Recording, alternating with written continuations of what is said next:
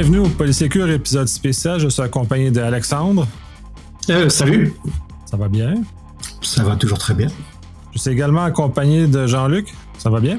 Oui, bonjour euh, Nicolas, ça va bien? Est-ce que tu peux, oui, est-ce que tu peux te présenter? Parce que c'était ta première intervention sur le podcast?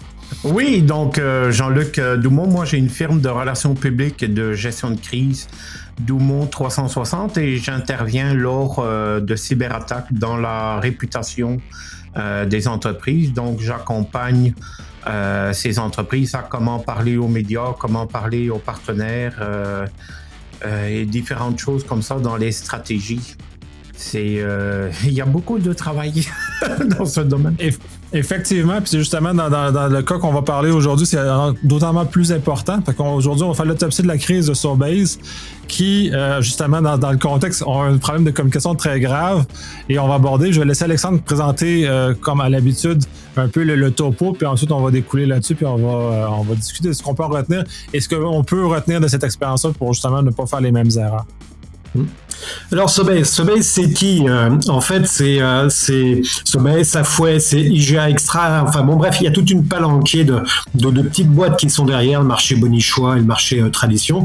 C'est 190 millions de profits sur le deuxième trimestre de cette année. C'est 24 milliards de chiffre d'affaires en 2018. Tout ça, tous ces chiffres viennent de chez eux. C'est 28 centres de distribution, 1500 magasins, 350 stations d'essence, 125 000 employés. Donc c'est pas la petite épicerie du coin ça c'est sûr. Alors, qui c'est qui a attaqué? C'est le groupe de hackers Black Basta. Je crois qu'il est russe, mais j'en suis pas sûr. Et puis, il y a une demande de rançon de 500 bitcoins. Alors, 500 bitcoins, ça fait beaucoup, beaucoup, beaucoup d'argent. On en est du style, en fonction des journalistes, de 11 à 13 millions. Ça dépend, en fait, de la cotation du jour. En termes de déroulement, le 4 novembre, l'entreprise indique modestement vivre quelques problèmes informatiques dans un très bref communiqué. Et d'ailleurs, on va certainement en parler ils sont parmi les, top 3 de, des entreprises qui communiquent vraiment très très bien dans ma catégorie. Ensuite de ça, le 11 novembre, ils ont déclaré un incident de confidentialité à la commission d'accès à l'information du Québec et on va parler un petit peu de la loi 25 avec Jean-Luc aussi. Euh, les impacts qui sont visibles, eh ben forcément les commandes en ligne pour les clients, bah, elles sont indisponibles et encore à la date du 16 décembre, elles étaient partiellement encore indisponibles. La paix des employés dans la semaine qui a suivi euh, l'incident, bah, ça a été euh, relativement problématique. Livraison aux détaillants, hmm, gros problème là-dessus. Et puis les commandes pour tous les sous-traitants, IGA, IGA Express, Shell et tout ça, là, bah, ça a été plutôt euh, mal, mal barré. Alors le coût de la cyberattaque Empire, donc qui est à la, maison mère de Sobiz, c'est un peu la même chose d'ailleurs, Empire Sobiz, estime que l'incidence financière sur le bénéfice net annuel pour l'exercice 2023 sera d'environ 25 millions de dollars. Et ça aurait pu être utilisé à bien des choses, ces 25 millions de dollars. Déduction faite des recouvrements d'assurance. Je sais pas combien ce qu'ils vont payer là, mais la facture va être quelque chose. Et ça, c'est Empire qui l'écrit dans ses résultats financiers qui ont été publiés hier. Et je vous invite à aller voir la publication euh, du comité de presse euh, chez euh, justement Empire Company Limited. c'est dans le top 3. Sincèrement, c'est dans le top 3. Oui, absolument. Puis euh, rajouter là-dessus, c'est sur les médias sociaux, les employés ont intervenu beaucoup. Ah euh, ont passé des commentaires, ils ont fait fuiter de l'information interne, des communiqués internes qui ont discuté là. Donc, euh, ils ont quand même tout ce volet-là aussi qui était non contrôlé, qui est quand même assez désastreux sur Reddit, sur TikTok, entre autres, qu'on a vu des informations circuler qui détaillaient avec beaucoup plus d'informations que qu'est-ce qu'on a trouvé dans les communiqués officiels. Donc, on mm-hmm. se trouver une situation qui est particulièrement difficile et clairement aucun contrôle de, la communication. Hmm. Ouais, ça c'est assez énorme. Hein. Euh, et puis euh, oui, en termes de communication, euh, c'est c'est vraiment pas bon. Et puis on voit ça très très souvent, hein, les histoires de communication qui se font par le par les employés. Quand l'entreprise ne communique pas, bah de toute façon l'univers a horreur du vide, donc tout le reste du monde va pouvoir communiquer. Oui, et puis en gestion de crise, ce qu'il y a, c'est qu'il faut en premier, c'est d'aller chercher euh, la cohésion avec toute l'équipe, avec tout le monde, pour pas qu'il y ait de l'information euh, qui puisse sortir puis qui puisse fuiter, comme on dit, aux journalistes. Parce que ce qu'il faut comprendre, c'est qu'un journaliste, euh, puis il y en a plusieurs qui font ça à travers le Québec, puis même en Europe, quand arrive une cyberattaque dans une entreprise, ils prennent les voies, on va dire, naturelles, ça veut dire la directrice ou le directeur général pour avoir une information, mais ils contactent en privé, soit par Facebook, Instagram, TikTok, euh, les employés, en disant je te garde l'anonymat, mais donne-moi de l'information. Donc eux, ils ont besoin d'avoir de l'information. Puis il y a des employés qui donnent rien comme information. Puis il y en a d'autres ben, qui donnent tout, qui, euh, qui transfèrent les courriels. Qui, c'est, on a vu ça même sur Instagram. Moi, j'ai vu ça sur Instagram. C'est, ils faisaient des, des, interventions, puis ils taguaient directement euh, sur Base. Hmm. Et, ça, euh, c'est assez énorme. Hein. Les premières, en effet, comme tu le dis, Jean-Luc, euh, les premières actions qu'il a à faire en termes de communication, oui, c'est d'indiquer à tout le monde, hein, ne dites rien. Le point unique de communication, c'est la directrice de com ou le directeur de com, par exemple. Donc, pas de commentaires sur les réseaux sociaux, etc. Tout cet appel, ce rappel, toute évidence, il n'a pas été fait parce que bah, ils se sont gâtés, en fait, sur les réseaux sociaux. Ah non, ils se sont vraiment gâtés. Puis, euh, Alexandre, tu sais, tu sais aussi bien que moi, euh, quand tu fais un plan de gestion de crise, ben, tu mets comme, on va dire, une, une recette en place. Euh, moi, j'aime pas le mot recette parce que moi, je dis souvent, chaque cyberattaque est différent. Donc, euh, ce qu'on met comme plan d'intervention dans une gestion de crise est complètement différent d'une entreprise à, une autre. Euh, mais là, c'est vraiment, c'est, ça a été barre open pour les employés. C'est, c'est un plat bobon dans lequel ils se sont jetés. Il y a eu Oh, puis je rappelle aussi qu'il y a eu des employés, euh, les, détaillants par exemple, d'IGA et tout ça, ils ont reçu un courriel pour dire, de Sobase, ils ont reçu un courriel pour dire, on a eu une cyberattaque, mais ne dites rien si jamais on vous pose des questions, ben euh, ne répondez pas aux journalistes. Mmh. La première chose, c'est on ne laisse aucune trace par écrit quand il y a une cyberattaque parce que ça peut se retourner contre nous.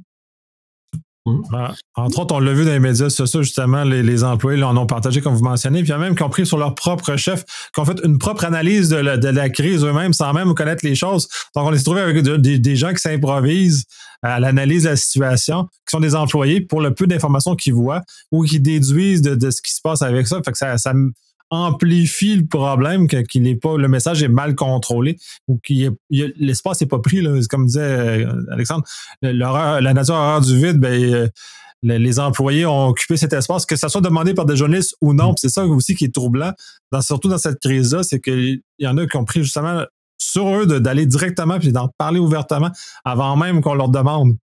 Hmm. C'est là où c'est très dangereux. Hein. Quand on fait la préparation de gestion de crise, là, et notamment sur le volet communication, c'est toutes des informations que l'on passe avant. Et on sait pertinemment que même si on réussit une, crise parce qu'elle est bien ficelée, etc., et je te rejoins Jean-Luc sur le fait qu'il y a des concepts de base, après chaque crise est différente, euh, il n'empêche que tout ça, là, ça doit se préparer à l'avance. Et l'aspect communication, tout le monde doit être informé et doit être préparé sur comment est-ce qu'on communique, qu'est-ce qui, Qu'est-ce qu'il ne faut pas faire de base? C'est les, règles de base du style tu communiques pas pour communiquer parce que tu as envie de communiquer ou parce qu'il n'y a rien. Et puis, euh, l'histoire, c'est dès qu'il y a une crise, hein, il faut qu'il y ait une communication, il faut, euh, comment s'appelle, euh, prendre le, terrain, il faut être présent pour éviter justement tous ces débordements. Et là, euh, bah, ça a été, ça a été la fête. On va arrêter de le nommer parce que il faut qu'on fasse ça avec bienveillance quand même. Mais ce genre d'entreprise, eh ben, c'est important que on retire comme conséquence là-dessus qu'une communication, ça se prépare à l'avance. Il y a des consignes à passer et puis tout de suite. Ce qui est vraiment très flagrant, hein, c'est quand ils ont communiqué, ils, ont fait qu'une seule communication sur leur site. Hein. Et euh, la communication, c'est juste un problème informatique. Alors, toutes les entreprises le font, ça. c'est pas grand-chose, un petit problème informatique, etc. Et je discutais avec un négociateur, justement, de, gestion de crise euh, ce matin, là. Et en fait, euh, il faut arrêter de se, masquer, quoi. Il faut arrêter de mettre la table dans le sable. Tu t'es fait cyberattaquer. Tu le sais tout de suite parce que de toute façon, c'est visible, ça pop-up de tous les côtés. Donc, tu peux pas dire que c'est juste un incident. Donc, accepte, accueille, et puis, euh, vas-y, dis que c'est une cyberattaque. Mais après, tout le volet communication, gestion de crise, en communiquant tout de suite, tu vas pouvoir justement remplir l'espace le, médiatique et euh, faire en sorte que personne d'autre le remplace à ta place. Parce que sinon, c'est trop facile. C'est trop Puis, puis moi, quand j'accompagne justement les entreprises comme ça, il y a un volet qui est l'évolution de la crise. Donc là, on peut voir si après 12 heures, 24 heures, 48 heures, si elle évolue. ou si jamais elle est diminue selon le plan d'action qu'on a mis en place et tout ça. Et là, ça n'a pas été euh, réalisé, j'ai l'impression. Puis ça démontre aussi qu'il y a des personnes qui font de la communication, mais qui ne sont pas des spécialistes en gestion de crise. Hmm. Donc, ils ne savent pas comment gérer une crise. Oui, ils font très bien leur travail quand c'est pour communiquer les bons coups de l'entreprise, pour dire voici notre nouveau produit, voici euh, ce qu'il améliore. Euh, dans tous les magasins, on va retrouver tel nouveau produit, tout ça. Ils le font très bien. Mais gérer une crise avec euh, des médias de l'ampleur comme il y a avec Sobey, ça veut dire qu'on a des médias nationaux qui appellent. c'est aussi des médias provinciaux, des médias régionaux qui vont appeler dans chacun des IGA et tout ça pour savoir qu'est-ce qui s'est passé.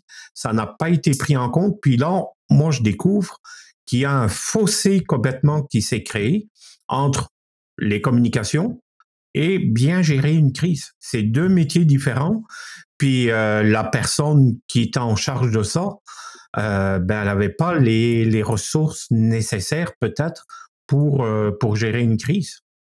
Ça, c'est clair que là-dessus, hein, les communications de, crise, hein, et tu le, dis bien, Jean-Luc, hein, les, les, communicants, les directeurs de com, c'est pour faire de la pub, clairement. La crise, c'est un autre métier, c'est une autre approche, c'est des configurations qui sont tout autres avec des personnes qui t'interrogent pour essayer parfois de faire le buzz. Et donc, elles vont poser les questions dans ce sens-là. Donc, tu vends pas une boîte de ravioli ou une boîte de petits pois, là. Tu vends la survie de ton entreprise et le fait de comment tu gères, en effet, ton, ton entreprise. Donc, la communication de crise, c'est quelque chose vraiment de très, très, très spécifique euh, par rapport au type de communication. Et ça, tous les dires comme euh, ne sont pas justement taillés pour ça. Euh, à l'école, je crois que ça se fait même pas d'apprendre qu'est-ce que c'est qu'une communication de crise, comment est-ce que ça s'aborde, comment tu dois faire face à un journaliste qui essaye de te piéger ou de te peinturer dans l'angle. Tout ça, c'est pas, pas fait. Donc, ce qui fait que tous les DIRCOM et les communications qui sont dans les entreprises, bah, elles sont face en fait à une situation qu'elles n'ont jamais vue. Elles, elles, marchent sur des œufs et puis euh, bah, elles font de leur mieux quoi. Et c'est clair que euh, il faut très rapidement que toutes ces entreprises là se retournent vers des entreprises spécialisées en communication de prise qui sont leur métier, quoi. C'est réellement leur métier. Euh, ces sociétés-là, elles vendent pas des boîtes de conserve, elles vendent de l'image de marque de l'entreprise, récupération de l'image de marque. Donc ça aussi, c'est quelque chose qui se prépare en avance. Ouais, puis moi, je suis, euh, pour te dire un peu, moi, je suis un ancien journaliste.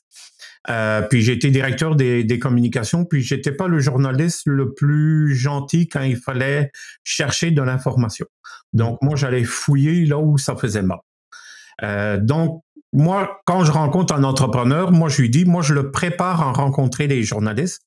Puis je lui dis, regarde, je suis la personne que tu vas haïr le plus parce que je vais te poser des questions que peut-être ta femme ou ton chum n'a jamais osé te poser, mais moi, je vais te les poser. Mais quand tu vas rencontrer les journalistes, tu vas dire, bah, ben finalement, c'était pas si pire que ça. Je sais pourquoi? Parce que je t'ai préparé au pire. Je vais mmh. avoir, on va passer à travers plein de questions et je vais te donner des angles pour comment répondre. Puis, on sait bien, puis vous deux aussi, si on peut poser une question de trois façons différentes.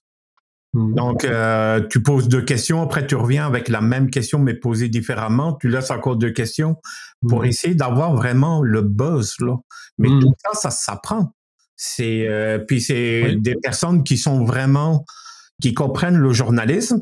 Puis si je peux me permettre, les médias de Montréal sont différents des médias de région. Puis ça, il faut pas oublier aussi, c'est deux réalités complètement différentes. C'est qu'on n'agit pas de la même façon avec un média de Montréal qu'avec un média qui se trouve dans la région. C'est en région, on a la proximité. C'est-à-dire quand on va faire nos commissions, quand on va voir notre enfant jouer au soccer, on rencontre le journaliste. Ils sont là dans les 5 à 7 au niveau des chambres de commerce, au niveau des regroupements de gens d'affaires, puis euh, pas là. Euh, on le rencontre. Donc, la première chose qu'il va faire, il va demander, puis ta cyberattaque, comment ça s'est passé? Oh, mm. ça va rester entre nous. Il y a, c'est des médias qu'on appelle de proximité. Puis mm. que ce soit la radio, par écrit, tout ça. Puis à Montréal, c'est différent parce qu'il y a la masse. Euh, donc, ils c'est rare qu'on peut rencontrer Patrick Lagacé, par exemple, à l'épicerie. Moi, je l'ai jamais rencontré. Donc, mais tu sais, je rencontre d'autres médias en région parce qu'ils sont plus proches, parce que ça peut être notre voisin. C'est, on est, puis ça, il faut aussi comprendre la réalité des journalistes aussi. Puis c'est ça que les entreprises, des fois, ont de la misère aussi à gérer dans une gestion de crise. Mais au-delà de ça, puis ça, je vais rajouter parce que c'est important parce que le journalisme est un métier. Un métier très spécifique et on ne peut pas affronter un journaliste si on n'a pas l'encadrement nécessaire parce que eux autres font leur job, qu'ils font très bien d'ailleurs, mais on n'a pas la préparation qui, eux, ont cette préparation-là à poser des questions. Donc, il faut cette préparation, cet encadrement-là. On ne peut pas aller devant les médias de façon non préparée, sinon on va se faire bouffer tout rond. Puis c'est normal qu'on se fasse bouffer tout rond parce qu'on n'est pas habitué, on est dans une arène qui n'est pas la nôtre, qu'on n'est pas habitué à ce genre de choses-là. Puis beaucoup de gens font cette erreur-là, puis en gestion de crise, c'est encore pire parce que c'est pas une communication qu'on a le temps de réfléchir en communication de mm. crise, c'est une communication d'action et d'immédiat et de tout le temps être pris dans ça. Puis en plus, on a les journalistes qui nous, nous propulsent encore plus dans l'action et qui nous obligent à nous commettre mm. sur des informations qui sont relatives à l'action. Puis il y a la fameuse phrase euh, qu'Alexandre a dû voir aussi. Ils font un court communiqué de presse, puis nous ne répondrons à aucun autre commentaire. Mm. Hum. Ouais. C'est, ça, c'est la place pour toutes les suppositions, hum. toutes les rumeurs. C'est euh, là, c'est encore une fois, c'est plat de bonbons. Puis là, tu peux penser à plein de choses. C'est, il y a des erreurs comme ça à ne pas commettre. C'est clair qu'en termes de communication, il y a une formation à avoir euh, avant pour les communicants là, et puis la personne qui va passer aux grilles euh, devant les journalistes, c'est ce que tu fais, Jean-Luc. Hein, je crois que tu formes des, des personnes comme ça là, et, euh, et c'est vrai que c'est super important là de faire ce genre de choses là. Puis je suis pas la personne la plus aimée quand ça arrive parce qu'ils se disent, mmh. ils vont pas poser ces questions là. Ben peut-être c'est peut-être s'ils vont te poser cette question-là, puis euh, combien de personnes qui ont été touchées, est-ce que les données personnelles ont été touchées? Ils vont poser vraiment des questions pointues, mm-hmm. parce que le journaliste c'est là pour avoir l'information, puis mm-hmm. d'une façon qui n'est pas là pour réaliser un public reportage, c'est-à-dire ben, l'entreprise a été cyberattaquée, puis tout va bien, puis non, mm-hmm. il est là pour aller chercher la nouvelle, puis aller chercher la vérité. Oui, clairement. Et par rapport à, ça, là, euh, une fois que ce que je faisais à je fais une conférence hein, et euh, je parlais justement du, volet communication. Et en fait, tu as beau avoir toutes les procédures de gestion de crise et puis de t'en sortir du feu de Dieu, là, puis être vraiment fier de ta gestion de crise, là, la communication, là, si tu la rates, hein, c'est encore pire que si tu as raté ta gestion de crise, là. Et très souvent, c'est ce qu'on ce voit. Et le volet communication, dans toutes les gestions de crise que je mets là, c'est le volet le plus compliqué à mettre en place parce que en fait les euh, ils veulent pas communiquer, ils ne savent pas communiquer, c'est c'est pas leur priorité et puis la réponse que j'ai très souvent mais on verra le moment venu, on communiquera le moment venu quoi. Oups, ouais, c'est ça comme tu euh, comme tu fais la tête en effet euh, Nicolas Loïc. Non non, ça c'est dangereux, ça c'est ça c'est s'improviser dans un métier dans lequel on n'est pas on n'est pas habilité. C'est ça que je mentionnais, c'est vraiment un métier spécifique avec des habiletés particulières, une formation qui s'ensuit. Moi, je m'improviserai jamais là-dedans. Aussi bon que je peux penser que je suis en communication, je m'improviserai jamais là parce que je vais me faire bouffer tout rond, là, mais tout rond, c'est malade. Ouais.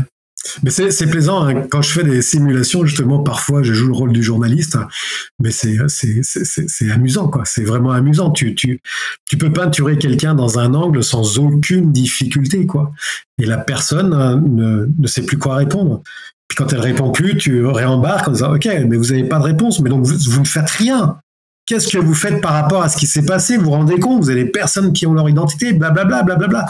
Et tu peux, tu peux détruire une personne de façon vraiment très facile par rapport à, du journaliste. Ben, détruire une personne, mais aussi la réputation. Oui, c'est ça, oui, c'est ce que j'entends. Hein, c'est ce que j'entends C'est euh, l'entreprise qui a mis 10 euh, ans, 15 ans pour avoir une mmh. bonne réputation, puis sur une mauvaise communication, en l'espace de deux heures, trois heures, dix heures, mmh. Euh, toute sa réputation, elle est à la une de tous les médias, mais pas pour les bonnes raisons. Mmh. Euh, là, c'est sa réputation qui vient en prendre un coup. Puis, mmh. on le sait maintenant avec la force des réseaux sociaux, ça peut être tourné vraiment à la dérision. Euh, on peut se foutre de la gueule de l'entreprise si jamais elle communique mal, puis mmh. ça peut se revirer contre elle aussi. Là. C'est, Ouais, bon, on va voir apparaître des mimes ou de toutes les choses. De toute façon, les réseaux sociaux comme TikTok est un, favorise, favorise les créateurs. Donc, les créateurs, justement, puis ce que j'ai vu comme euh, vidéo sur TikTok, était justement des parodies ou des choses déjà en début de crise, donc ont déjà perdu ce, contexte-là. Mm. Et de justement, malheureusement, ne pas avoir réussi à rattraper le message Puis, puis moi, je trouve ça fascinant parce que en 2022, euh, on en a vu d'autres. Cette façon d'agir-là, on la voyait il y a 10, mm. 15 ans où c'était plutôt rare, les instants de sécurité publique. On balayait en dessous du tapis, c'était pas grave. Maintenant, on n'est plus dans ce univers-là. Les médias sociaux sont l'autre exemple de, diffusion rapide de l'information. Les journalistes aiment beaucoup Twitter, entre autres, donc c'est une mm. plateforme de communication qui accélère cette façon de véhiculer l'information. Ce que les entreprises ne semblent pas avoir compris. Mm. Ils réagissent encore à la papa. Hein. Euh, à l'ancienne façon. oui, ils sont restés à un temps ancien, alors que c'est vrai que les médias sociaux, là, c'est une traînée de poudre. Hein. Tu balances un truc sur les médias sociaux, là, tu es sûr que la planète entière est au courant à peu près dans l'heure qui, euh, suit. quoi. Donc, tu as intérêt d'être attentif dans ce que tu dis et de te préparer. quoi.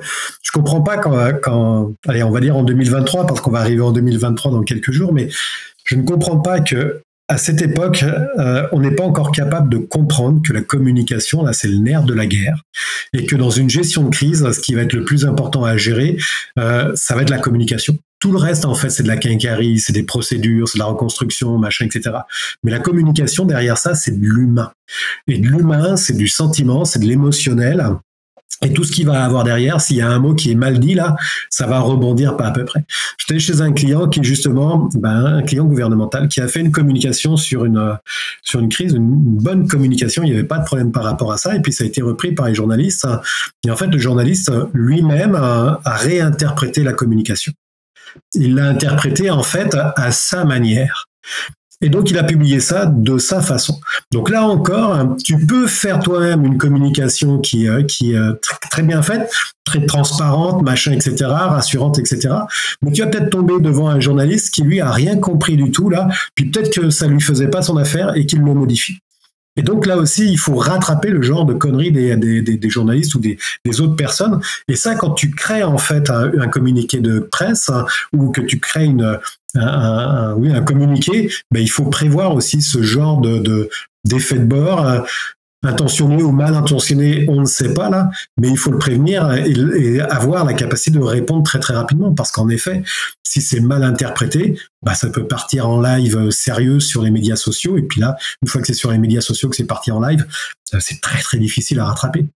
Ouais, et puis peser chaque mot, euh, de voir si tel mot qu'on utilise, il sera pas pris dans le sens contraire de ce qu'il veut dire mmh. euh, réellement. Euh, c'est un communiqué de presse, c'est en gestion de crise, c'est vraiment quelque chose qu'on prépare. Peut-être que des fois, on peut passer quatre heures sur un communiqué de presse. on le fait même relire des fois. Moi, on m'a demandé déjà que des communiqués de presse que j'ai écrits qui soit approuvé par la personne, euh, par un avocat, par euh, des personnes aux assurances, pour que tout le monde soit d'accord. Parce que moi, chez euh, Alexandre aussi, on fait une, une réunion d'équipe. puis c'est vraiment avec les assureurs, les avocats, quand il y a des avocats, puis on met tout ça, moi je mets tout ça en place, une cellule de crise. Mmh. Mais puis je comprends les TI aussi, donc c'est facilitant de comprendre autant l'informatique que euh, tout le côté euh, de, communication, comment qu'un média réagit, puis de suivre l'évolution presque en temps réel sur les médias sociaux avec des alertes euh, de la crise hein, pour regarder si est-ce qu'il y a des fuites quelque part avec des mots clés, puis de surveiller le, le, tout. Mais encore une fois, là, il y a un fossé. On est en 2023, puis les communications sont encore prises auprès des entrepreneurs comme une dépense, pas comme un investissement. Mmh. Aussi avec les communications. Puis ça, c'est encore le truc. La première chose qu'on coupe dans une entreprise, c'est les mmh. communications. Mmh. Il y a, une, une, chose qu'on euh, qu'on voit, les cyberattaques, euh, c'est toujours les mêmes choses, quoi. C'est vol de données, c'est diffusion de la donnée, c'est blocage des services, machin, etc. C'est toujours les mêmes choses, c'est récurrent, etc. Et on réinvente à chaque fois la poudre concernant les, euh, communications. Parce qu'une communication, quand ton système est bloqué, elle est simple. Notre système est bloqué pour telle et telle raison. Nous faisons le maximum pour, et vous allez avoir des informations récurrentes. Je veux dire, c'est toujours le même type de message qui tourne autour du truc. Et malgré ça, bah, on va décider au moment de venir, euh, au moment de la crise, de faire ce message-là, alors qu'on peut le faire avant. Sur euh, le, vol de données. Maintenant, systématiquement, les, euh, les cyberattaquants font une copie des données pour une diffusion et un chantage sur la diffusion. Donc, on paye d'abord pour débloquer, puis après on paye une seconde fois pour pouvoir euh, faire en sorte que les données ne sont pas diffusées. Mais quoi qu'il en soit, on n'a pas le gros but du bâton. C'est-à-dire que c'est le cyberattaquant qui peut choisir de diffuser. Donc, il faut partir avec le concept de base que on va perdre nos données, qu'elles vont être diffusées. Donc, tout de suite, là, il faut commencer à préparer un message en disant OK, nos données ont été diffusées, blablabla, nous sommes vraiment tristes de ça, nous faisons tout le nécessaire pour sécuriser les personnes qui sont fait voler les données. C'est du classique. Et encore maintenant, là, c'est pas quelque chose qui est inclus de base dans les gestions de crise. Et quand je vais justement chez les clients, là, on, constate souvent en fait ce retard-là et qu'ils ne le comprennent pas. Alors que c'est simple. Communication, ça reste quand même relativement simple. Puis quand arrive justement une cyberattaque, c'est de parler rapidement aux employés mmh. du risque de le vol de leurs données, les partenaires d'affaires, mmh. qu'il faut euh, les. Puis aussi, euh, ben, certains gros clients et tout ça, des ceux qui vraiment euh, donnent beaucoup d'argent à l'entreprise, de mmh les prévenir aussi. Euh, puis moi, j'englobe tous. Il y a plein de choses. Moi, j'ai des communications différentes pour euh, pour pour chaque intervention et tout ça. Puis, mais il faut les prévenir. Puis là, c'est, je, vois aussi, bon, on le fera au moment venu. Mmh tu, tu, me feras, tu me, tu me diras ce que je dois dire. Non, mmh. ça me prépare à l'avance. Et puis, on peut mettre même des simulations euh, mmh. pendant une demi-journée, une fois par année, de dire, regarde, on fait une simulation de cyberattaque, puis comment qu'on réagit. Mmh. Euh, mais puis il y a même plus que ça, parce que là, tu as mis un point intéressant. C'est là, on parle de communication au grand public, c'est une chose, mais il y a tout le volet de ses fournisseurs, entre autres. Dans un cas de, comme ce qui, nous occupe de cette compagnie-là, elle n'a pas un fournisseur, elle a vraiment beaucoup. Et d'improviser cette communication-là lors de la crise, au lieu d'avoir déjà quelque chose de moins de préparé, peut-être pas de complet, mais de préparer, puis de dire, OK, et de mapper tout, d'avoir la, la, la, liste de tous ces fournisseurs-là, à qui on parle, comment on organise ça, cette communication-là aussi est importante parce que là, ces fournisseurs-là aussi vont être inquiets dans l'histoire. Mmh. Ils doivent être informés. Et quelles sont les mesures ensuite qui vont être prises? ça, pour les, les, pour les informer des mesures qui vont être prises, il faut mmh. communiquer ces informations-là. Il faut les préparer parce qu'on peut pas justement faire ça sur la gueule. On va le faire quand mmh. la crise est là. Qu'est-ce qu'on fait pour les, les, les, denrées réfrigérées, par exemple? Comment on planifie le fait qu'on va devoir décaler les informations, la, livraison ou les, dépôts dans les différents, les différents points? Euh, ça se prépare pas juste comme ça. ça, mm. Quand la crise est là, ça, ça, demande beaucoup plus que ça. Mm. Oui, clairement. Et tu vois, je rebondis sur ce que tu dis parce que tu parles des fournisseurs et en effet, les fournisseurs, bon, c'est super important de communiquer avec eux, mais ils vont pas être front client. Euh, par contre, hein, les, euh, ceux qui sont front client, là, c'est IGA Extra, c'est le Food, IGA, machin, Footland, etc. Et là, eux, ils sont vraiment face encore aux clients. On se retrouve un petit peu comme euh, euh, le, fournisseur de voitures, là, pas de, véhicules récréatifs, donc j'ai oublié le nom, BRP. BRP. Et BRP, on est dans le même genre de, de système. BRP, ce qui s'est passé, c'est que c'est eux qui ont été attaqués, pas les sous-traitants. C'est eux qui ont été attaqués. Par contre, ça a eu un impact sur les sous-traitants ou les revendeurs ou peu importe. Et eux, les sous-traitants et les revendeurs, ils se retrouvaient euh, bec dans l'eau en fait, face en fait aux clients. Et eux aussi, ils sont mal pris parce que c'est eux qui sont front en fait aux clients. Donc il y a la communication en effet vis-à-vis de de BRP vis-à-vis de ses filiales ou en effet de Sobis vis-à-vis de, de, ses, de, de ses filiales aussi, je ne sais pas si on peut appeler ça comme ça, là, où là aussi il faut préparer les, euh, les communications de ses filiales. Parce que c'est comme, euh, et très souvent c'est ce qu'on voit en crise, hein, c'est que c'est comme quand tu jettes un caillou dans l'eau, tu vois l'impact, tu vois juste le plouf, mais tu vois pas les petites vaguelettes qui vont attaquer le, la berge. Et en fait, ce qui est important aussi, c'est de traiter en termes de communication la berge, parce que les euh, tous ces tous ces magasins là, eux là, ils ont affaire directement aux clients et il faut qu'ils aient une communication. Et il faut que cette communication soit déjà elle aussi préparée et adaptée à leur clientèle, qui n'est pas la même que Sobeys, mais aussi il faut que euh, ça se ça se joue sur euh, sur les, réseaux sociaux, ça se joue sur beaucoup, beaucoup en fait de, de, de, de moyens euh, médias sur lesquels ça va communiquer.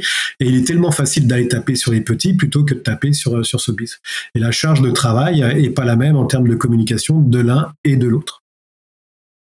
Et quand tu es front directement au client, mmh. euh, ça, c'est un impact. Puis il y a des personnes qui ont été front au client dans le cas euh, qu'on discute aujourd'hui, puis qui l'ont appris en écoutant la radio. Mmh.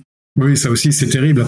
Ça, le fait que, et ça rejoint ce que tu disais, euh, Nicolas Loïc, c'est pour les, les partenaires quand tu as des partenaires, ou c'est toi Jean qui le disait, pour des gros clients là, quand ils apprennent ça dans la presse, hein, euh, bah, c'est pas sérieux du tout. Et ça aussi, ça fait package, ça fait partie du package de communication d'avoir des communications dédiées sur ces partenaires et c'est euh, les parties prenantes et notamment les parties prenantes clés sur lesquelles tu as construit une, confiance de longue haleine, euh, longue haleine.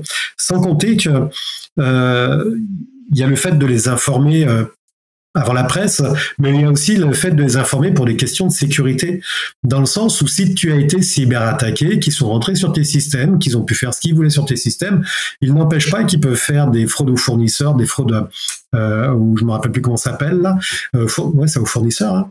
euh, fraude, euh, bon peu importe, hein. mais changer les, les, versions de factures, les numéros de facture, de, de, de compte, etc.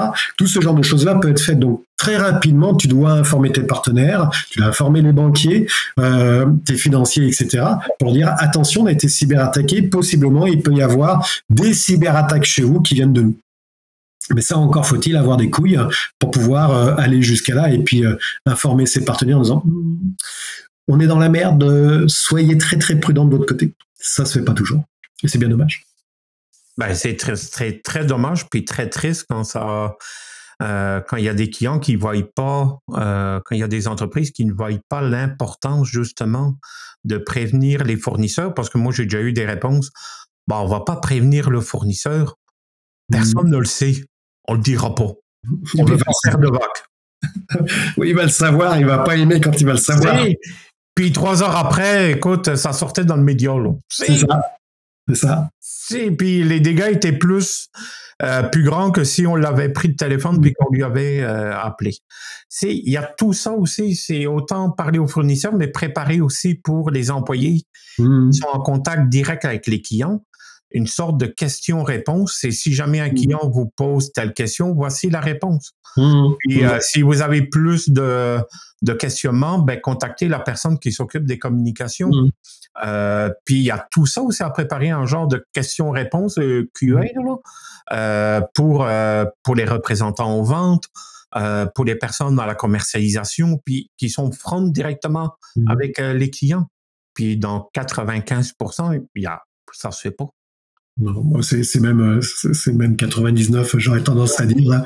je veux être gentil, Alexandre. Ouais, ouais, je vois que tu veux être gentil là. Mais il y a une grosse lacune euh, par rapport à ça. Là. Oui, c'est. Puis plus ça va aller là. Et euh, je discutais justement avec Lilian ce matin là, lorsque j'ai fait l'interview. C'est. Il y a, on peut pas, on peut pas continuer à masquer en fait les choses. Parce que quand tu es cyberattaqué, tu es cyberattaqué. Quoi. Donc il va falloir passer un moment ou un autre à la vitesse supérieure et puis dire Ok, je me suis fait avoir cette fois-ci. Et puis voici mon plan d'action. Et puis être très transparent par rapport à ça. Là. Et ça, les entreprises l'ont pas encore comprise. Et puis j'espère qu'à un moment ou un autre, elles vont, elles vont basculer dans la compréhension. Là. Ils vont devoir. La loi 25 les oblige. RGPD en Europe, c'est déjà, déjà fait. Mais ici, la loi 25 est en action. Ils vont avoir C27 au fédéral aussi, qui vont tomber en action éventuellement. La communication, la déclaration est obligatoire. La communication va être obligatoire aussi. Ouais, je rejoins sur, sur ça, et puis on, laissera Jean-Luc parler sur la loi 25 justement par rapport à ça, là. Mais il y a le fait en effet du déclaratif euh, au niveau de la CAI, comme quoi tu t'es fait euh, voler des données sensibles, etc. Là. Et la deuxième communication, c'est une communication vers les personnes qui ont été, donc, euh, qui ont leurs données qui sont volées ou susceptibles d'être volées. D'accord? Donc ça, c'est une communication, on va dire one-to-one, hein, mais c'est pas une communication comme on voit dans, les, dans le média me semble-t-il. Hein. Je ne veux, pas, trop m'engager là-dessus, là.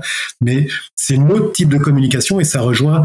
En fait, dans nos communications, il y a des communications larges, médiatiques, etc. Ensuite de ça, il y a des communications par domaine d'activité, donc les clients, les partenaires, les personnes qui se sont fait voler leurs données, etc. Et puis, bien évidemment, avant ça, il y a une déclaration au niveau de, de la CAI, puisqu'il y a un plan d'action sur tout ce qui est communication. Puis, je vais laisser euh, Jean-Luc parler de la loi 25, là. Ouais, ben la loi 25, c'est en, en trois phases, mais c'est les deux premières phases. Depuis le 22 septembre 2022, on a la première phase où il faut, par exemple, nommer une personne responsable des données personnelles, puis avoir une politique à l'interne euh, de comment on va traiter les données personnelles. Moi, je travaille avec Evolution Cloud euh, là-dessus, qui est un partenaire autorisé de, de TELUS.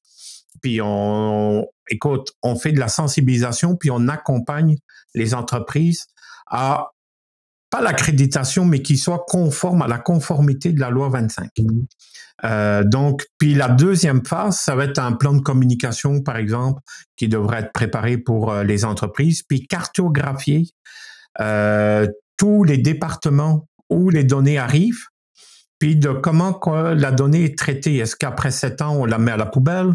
Est-ce que est-ce qu'elle est conservée dans un dans un serveur? Est-ce qu'elle est conservée dans dans une voûte? Donc tout ça va devoir être cartographié euh, pour comprendre le cheminement de la donnée personnelle. Puis après, il va même avoir les euh, les on appelle les contrats avec les fournisseurs qui devra aussi inclure euh, un sujet sur la loi 25. Mais moi, je rencontre des entreprises qui ne comprennent pas la loi 25, qui ne sont pas au courant de la loi 25, puis il y a des articles assez régulièrement sur euh, cette loi-là. Puis ce que j'entends, c'est, bon, on va attendre, on va avoir des subventions. C'est parce que c'est une loi. Quand on te demande de rouler à 50 km heure, tu roules pas à 100 km Mmh. C'est, t'attends pas qu'il y ait une subvention pour, que tu roules dans une zone de 50 à 50 km heure.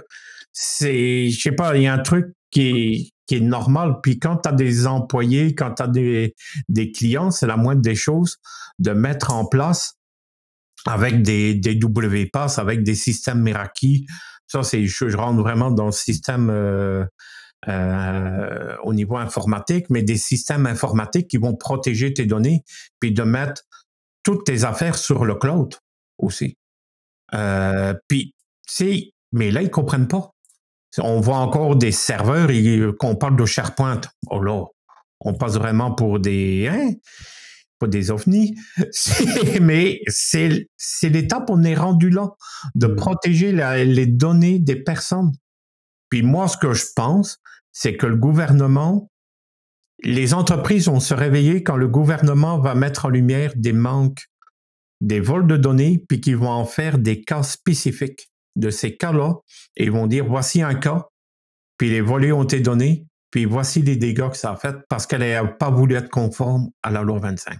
Je ne sais pas ce que vous en pensez, mais moi, j'attends que le gouvernement, maintenant qu'on a un ministre, Jean-François Roberge, qui a été nommé là-dessus, euh, pour euh, l'accès à l'information qui, qui réalise vraiment, euh, qui mettent en lumière des entreprises un peu fautives pour accélérer le processus de la conformité de la, de la loi 25. Puis on le voit avec. RGPD. Oui, qui, existe en, en, Europe et tout ça. Puis, écoute, en Europe, c'est rendu presque normal de cette cela.